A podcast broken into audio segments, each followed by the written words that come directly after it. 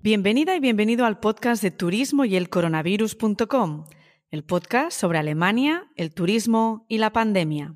Soy María Miguel y me acompañan en este podcast los actores y actrices que están detrás del telón en esta industria de los viajes.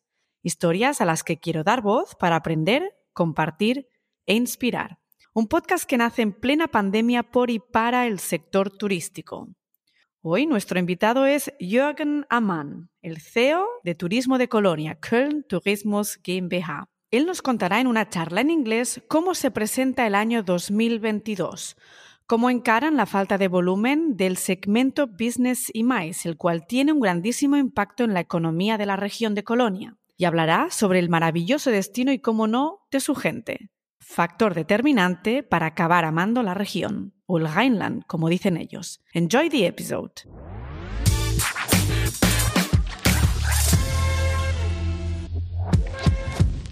Hello, Jürgen. I'm pleased to welcome you to the podcast Turismo y el Coronavirus and very happy to talk about Cologne for the audience today. As you know, this podcast is thought uh, for the tourism industry, especially for professionals from Spain and Latin America. And curiously, we're having streams also from the States, Czech Republic, UK, and even India. So maybe it's not a bad idea to include some more episodes in English to expand even more the content you guys uh, share with us. Thanks for being here today. Thank you very much, Maria, for having the chance to being with you. A pleasure. Today we will talk about Cologne. I'm very happy for that. The, the offer, the numbers, predictions, the most important markets you have, future and new trends you want to implement maybe, and, and ensure lots of stuff and valuable content that can inspire the audience for new ideas. Jürgen, you're leading Cologne tourism since 2020, if I'm not wrong, exactly one month before the breakout of the COVID-19 pandemic. I guess you had there well, very challenging numbers at that time for the goals of 2020. So the plans were changed. And I think it's quite nice that you tell us your story uh, and, and how was your landing in tourism uh, of Cologne? Uh, yes, you're, you're right, Maria. Um, and I swear it wasn't my fault. So I have nothing to do with COVID pandemic. But unfortunately, I came to I came to Cologne uh, Tourism Board in February 2020, and as you as you tell, told it uh, right, uh, six weeks later, everything was everything was cooled down. There was a lockdown in Germany, and uh, we had no no tourism at all. So um, you don't wish yourself or any competitor such a start, such a beginning, but um, well, we, we have to cope with it. So um, uh, there is no need to, to discuss it. You have just to cope with it. I came to Cologne Tourism Board with four main, main defined uh, fields of activities. The first one was uh, to strengthen the digitalization. The second, uh, to take a special focus at the MICE business. I tried to implement a more target group orientated destination management instead of destination marketing. And mm-hmm. um, of course, uh, we had we felt the need to restructure our portfolio of communication instruments due to the newly defined target groups. So from March 22, from March 20 on, we focused a completely different challenge. Uh, we had to do crisis management, and of mm. course, all our uh, strategic plans they had they had to, to wait and to be postponed. Currently, um, I'm very proud to say, after two years, a little bit more than two years, I'm very proud to say that uh, the team of Cologne Tourism Board and I managed it to tackle both crisis management and uh, we made a big step towards uh, the future development of our company and the work of our company with a focus on developing the tourism for Cologne. From a personal point of view, I spent a lot of time in the office. As you can imagine, there was mm-hmm. A chance um, to meet partners, to uh, meet stakeholders, to um, make networking. What you usually do if you start a new job in a new destination, you try to meet as many people as possible to talk to them about their needs, to uh, develop together the fields of activities and stuff like that. Well, I couldn't, I couldn't do it for a long time. But positively seen, I got a very deep impression about the company itself, about all the processes inside the company, about the work of the company, and um, as you know, you, you get you got a feeling for what's what's working well, where's a need for a new point of view, where's a need to to change things. And uh, if you'd like to see something positive in uh, the COVID pandemic, this would be the positive result for me personally, the, the mm. impression inside the company. Nice. Um, well, as you mentioned, so you had to substitute a lot of different things. You had crisis management. We all know we had to stop marketing activities with the pandemic, redesign campaigns, wait for international markets to come and be more active with the national ones. More or less, we had all of us the same procedures. But what is the situation now? Where is the perspective? And, and what are the goals for 2022 right now? Um, at the time I, I came to, to Cologne Tourism Board, there was a fully designed marketing plan for 2020, of course and uh, suddenly everything had to be stopped. As you, as you said correctly, we had to concentrate and to focus on our German market, on the nearby markets. We were among the first uh, cities who had a completely designed crisis management plan together with the municipality here. And in the first in the first step, we concentrated on the citizens of Cologne and the region. And it wasn't about tourism anymore. It was mm-hmm. about positive news and messages to reach some some uh, motivation among the citizens to stay at home. But the other hand side, just to deliver Cologne and some sides of Cologne to the people outside, sitting on, on their chairs in the, in their homes, and uh, just to keep the idea about Cologne awake. So that was the purpose in a, in a first step. In a second step, we started to make advertising for Cologne as a tourism destination again. So, mm-hmm. but not uh, spend your holiday there, but to discover your city newly come back. You've seen it before, but now's chance to to see some some other aspects of the beaten track. So we, mm-hmm. we developed some ideas about visiting Cologne off the beaten track, uh, not directly to the cathedral, not directly to the old town, but uh, to the certain quarters of the city, discover the city by bicycle or by foot, stuff like that, you know. And mm-hmm. we were quite successful with this. Uh, we developed Discover Cologne Day, where we addressed the local population and the population of the region just to come back to leave the homes again as soon as it was possible to discover Cologne again off the beaten track, as I told you before. Now, for 2022, we expect a wide step towards normalization of tourism. Mm. On the one hand side, in leisure tourism, on the other hand side, in business tourism, and we see a steadily rise of arrivals and overnight stays. We are still far away from the pre-pandemia yeah. uh, figures, but step by step, we face a little bit of uh, not only recovery, but towards normalization of tourism. Mm. We expect a new phase of tourism. So in leisure tourism, we have more people from the nearby markets. There are no faraway markets at the moment, no people from China, no people from North America. We have a, a huge number of daily visitors from a step by step wider region. So we see people from Frankfurt, which is about 200 kilometers away, and they make daily trips on a Saturday to Cologne. The business tourism, there we face a severe reduction in classic business journeys, and we think this will be kind of persistent. We expect trade fairs to come back, which is a, a huge economic factor alone. And uh, we expect the MICE business to recover now in the next months. If we talk about a different structure, it comes down to the point that certain parts of the business journeys will reduce permanently. There is no need to discuss about that. I think all the experts, they, they have the same point of view to this uh, subject. Uh, small and medium-sized sized uh, events will recognize certain pressure. We uh, learned during the last 24 months that Zoom, that Microsoft Teams uh, works yeah. quite well. Uh, so I think they have to reinvent themselves to get new ideas, new concepts. You need stories to attract people to your event. You have to gain uh, added value in a personal meeting but we're quite sure that many of the actors in this field they will find the right answers to these questions. Personally, I'm quite sure that uh, tourism will come back. Of course,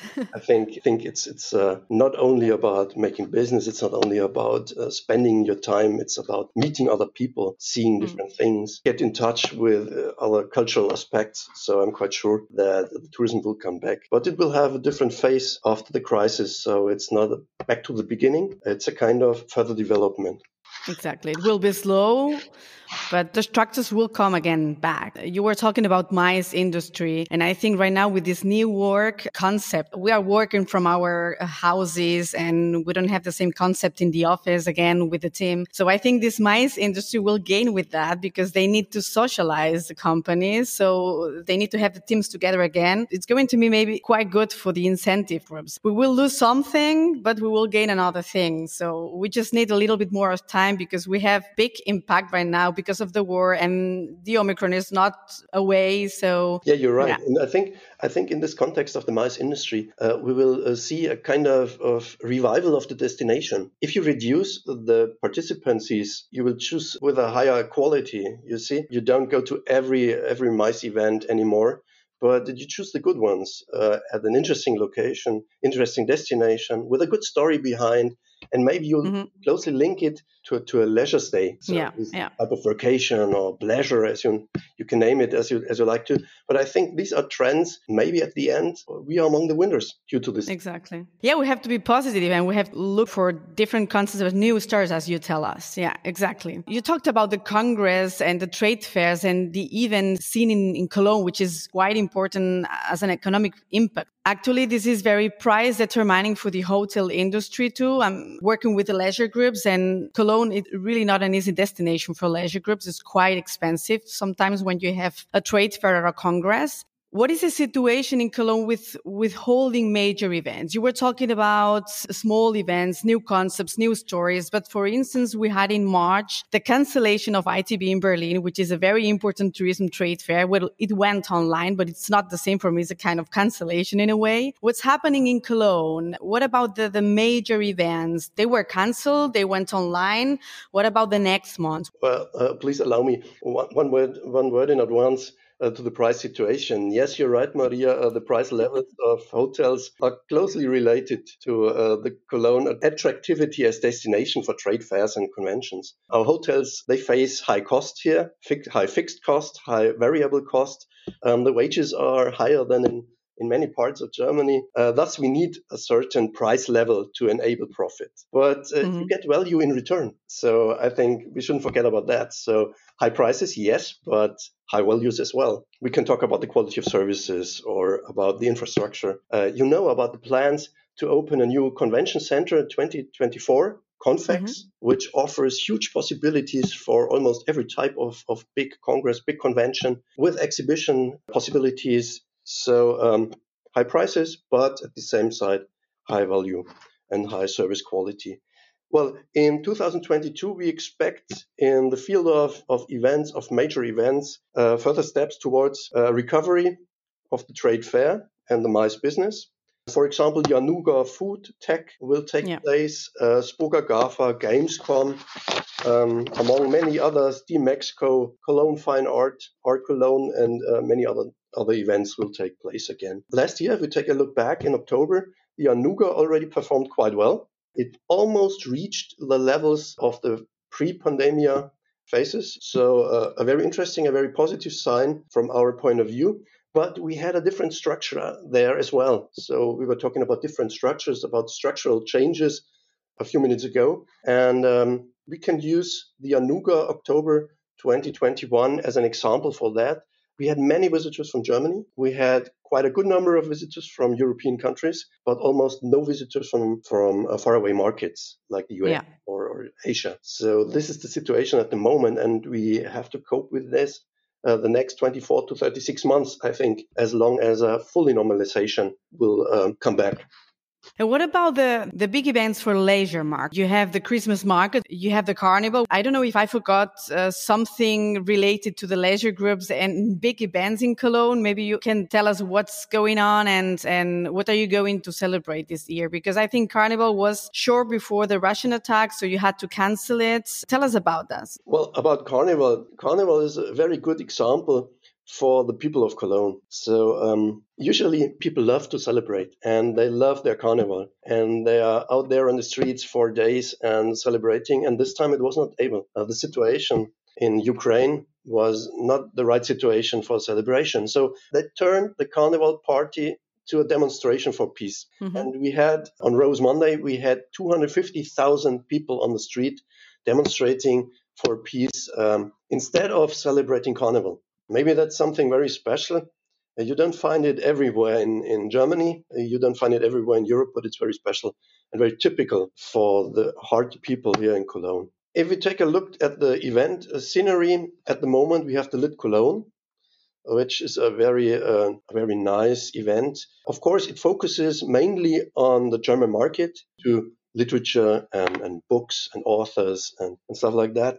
In April, we will have the c/o pop, which is always worth visiting from the 20th to the 24th of April. If you're more into sports, maybe June is the right month to visit Cologne. Uh, we have the final four of handball, so the final of the Handball Champions League uh, in the Lanxess Arena. In July, the Christopher Street Day, of course, uh, the whole city is very colorful, very bright. You don't have to be a member of the LGBTIQ uh, community but uh, it's a very nice atmosphere. The whole city celebrating. In September, we are back in sports again with uh, the European Championships of basketball. And uh, well, a new musical will start in Cologne in October. So the Moulin Rouge, maybe you have seen the film, the movie. Moulin Rouge will start here. A, very nice production with a lot of investment, and it's always worth visiting if you're in Cologne at the time. So you see, there is a lot of things to do and to to discover and uh, even if there is not a big event, you find many small events for every taste. And you can discover Cologne a little bit off the beaten track, maybe, if you've been yeah. before.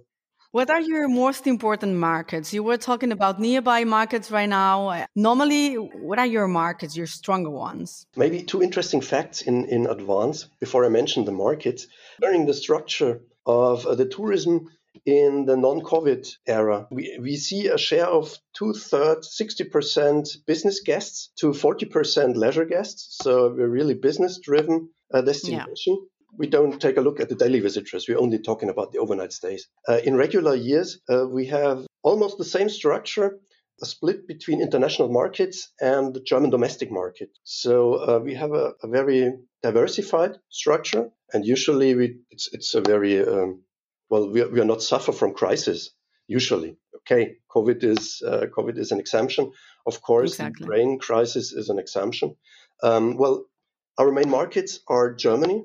For the next two years, um, I expect 75% of all the overnight visitors uh, from Germany itself, from the domestic market, and um, a very important role for us play uh, the neighboring countries, Netherlands, Belgium, France. We see at least 10, 10 to 12 percent from these three markets in addition. Spain is very important for us. Uh, too. Mm-hmm. So in 2019, Spain was the sixth most important market wow. for us.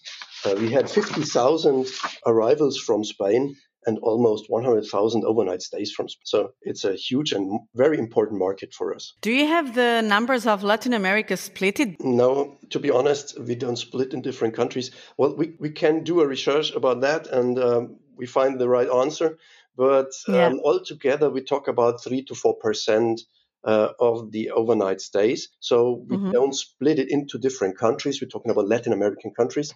But of course, everybody is, is warmly welcomed in, in Cologne. I don't doubt about it.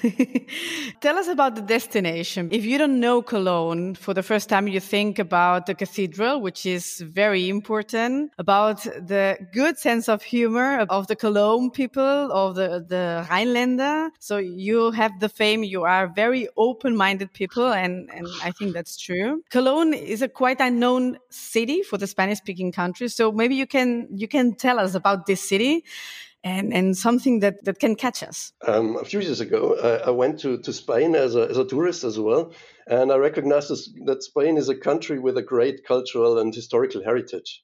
And it seems to be a perfect fit to Cologne. So, Cologne has more than 2,000 years of history. Our cathedral is not only the landmark of the Rhineland, it's also the key visual of Germany and one of the most visited sites here in the country. It hosts the shrine of uh, the Holy Three Kings. I think you call them Los Reyes Magos. Exactly, yeah.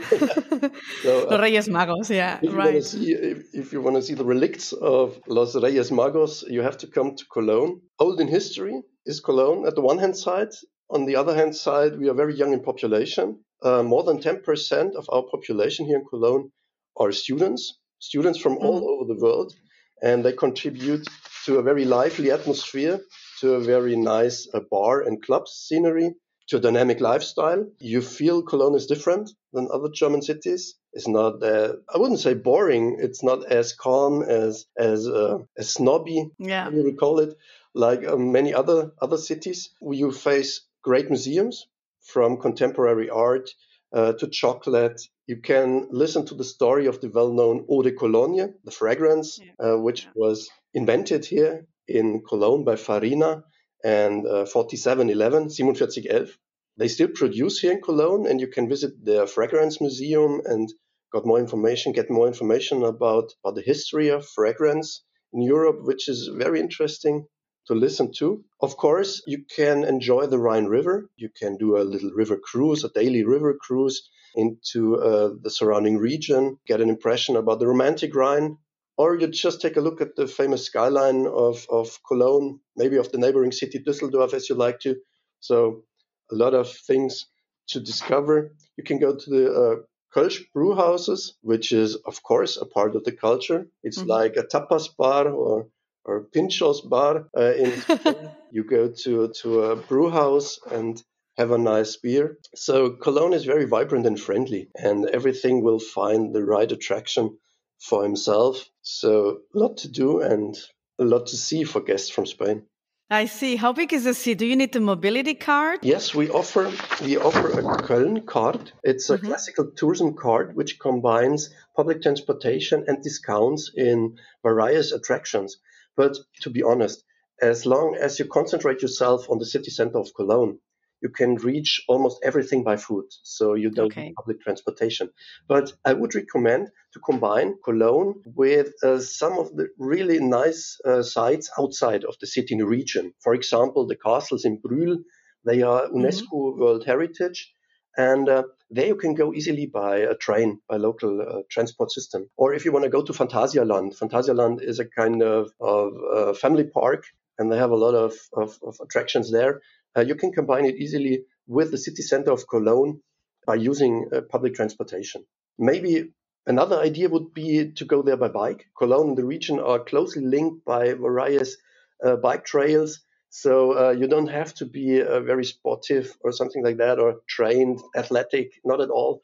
You just can uh, get yourself a bike or an e-bike here close by the city center from a rental company, and you can go there very easily. And it's a different way to discover Germany. It's a different way to discover the Rhineland or Cologne. Yeah, that's nice. That sounds very nice. What about the flight connection? I guess Latin America has no direct flights with Cologne, um, but Spain, can you give us a little bit of more information? You're right, Maria. There is uh, currently no direct flight from Latin America to Cologne. Um, you have to go to the airport of Frankfurt. Yeah. And to take the ICE train uh, to the main station here in Cologne, it takes you about one hour so that's nothing. time you need from Munich Airport to Munich City Center. Um, yeah, that's a good thing. Yeah, we're very closely linked to the airport in Frankfurt. But uh, from Spain, you have uh, the possibility to choose. At the moment, uh, five airlines are connecting Spain uh, and the major cities of Spain with Cologne. We counted 14 cities from Madrid, uh, Barcelona, Valencia, Sevilla, and smaller cities it's not, not too important. You find uh, no frills carriers as well as the huge national carriers.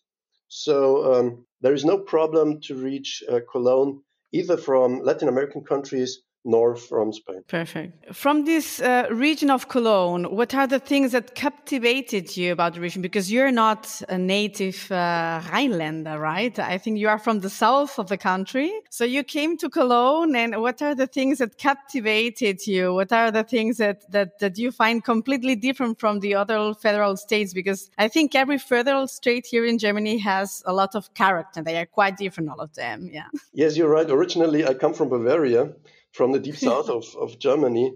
And if we would talk in German, it would be very difficult, almost impossible for me to hide because I have a very strong southern German accent. So um, maybe it's better to talk in English. So I only I only have a German accent, but not a Bavarian one. And I knew Cologne before I came uh, to Cologne. Of course, I was here as a tourist many times. I was here as a business traveler many yeah. times, and um, well, I got the offer during my time at Dresden in Saxony. I was the CEO of the Dresden marketing company, and I was asked if I can imagine to be the CEO of Cologne Tourism Board. And uh, due to the fact that I knew Cologne before uh, quite well, I saw the chances, the opportunities, but as well the challenges of, of this destination.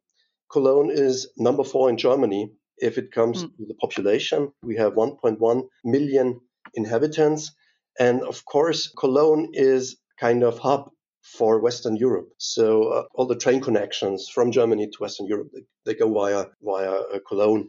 Cologne has an important role due to the close link to the Netherlands, to, to Belgium, due to its history. Cologne was settled by the Romans and later on by the Prussians, so it always had a high importance in Germany. And um, still, still today, after two years, Cologne captures me. To be honest, not about the history or something like that, not about architecture, but about the people. I yeah. think uh, the people are very special. So if you go, for example, if you go to a pub or to a restaurant, it takes you 10 minutes and you have a discussion with your neighbor. So yeah. I know cities in Germany, you can sit there for days, for weeks, and no one will talk to you. No one will recognize you. No one will address you. You don't feel very comfortable in such a situation. But here it's completely different people of Cologne, they have this kind of savoir vivre. So yeah. they like life and they enjoy themselves. They enjoy life, but they can they can cope with different ways of of doing and different ways of living lives. You see. Mm-hmm. So yeah. I mentioned before the LGBTIQ community. It's it's of course uh, Christopher Street Day, the most important Christopher Street Day in Germany, takes place in Cologne, of course, because the people are open minded and yeah. Um, if you don't belong to the community, you have nothing against it. So you, you just say it's part of life and I like it and let's celebrate. And exactly. this is something very special about Cologne people too. They like to celebrate, so they use every every chance to make a celebration. But at the same side, they have a feeling if it's possible, whether it's possible or not. So there was no discussion about Rose Monday. There was no discussion about canceling canceling the carnival, the carnival uh, Umzüge, uh, the carnival, how do you call them, parades. It was just absolutely clear at this moment we cannot celebrate. Point. And this is exactly. something I, I, yeah. I think it's very attractive. And uh, this is something I love here in Cologne. Sometimes it's as simple as that. exactly. Yeah, yeah. And I completely agree with you because, I mean, in Spain, we talk about the Germans in the same way, but I'm living here already 18 years and uh, you have the Berliner Schnauzer, you have the Gemütlichkeit in, in Bavaria. And of course, the Rhinelander, they are so different. And, and I don't have a very objective opinion because my husband comes from the area. so, but I agree with you. They are open minded, they are happy, they smile a lot. Yeah, I'm agree with you. We have to go to Cologne or we have to um, invite the Spanish people and the Latin people to Cologne to know everything about the area and, and the people. Jürgen, thanks so much for your time. It was a very intensive talk about uh, Cologne, the area, prognose, the trends have a lot of success in the following months. I hope we don't have any bad news anymore so that we go positively to the future and that we have a nice tourism. Thanks so much and a very big hug from Berlin. Thank you very much, Maria. Thank you very much for the chance to introduce Cologne to your audience. I hope to see you soon in Cologne and all the best. I hope that. Thanks so much, Jürgen. Bye bye.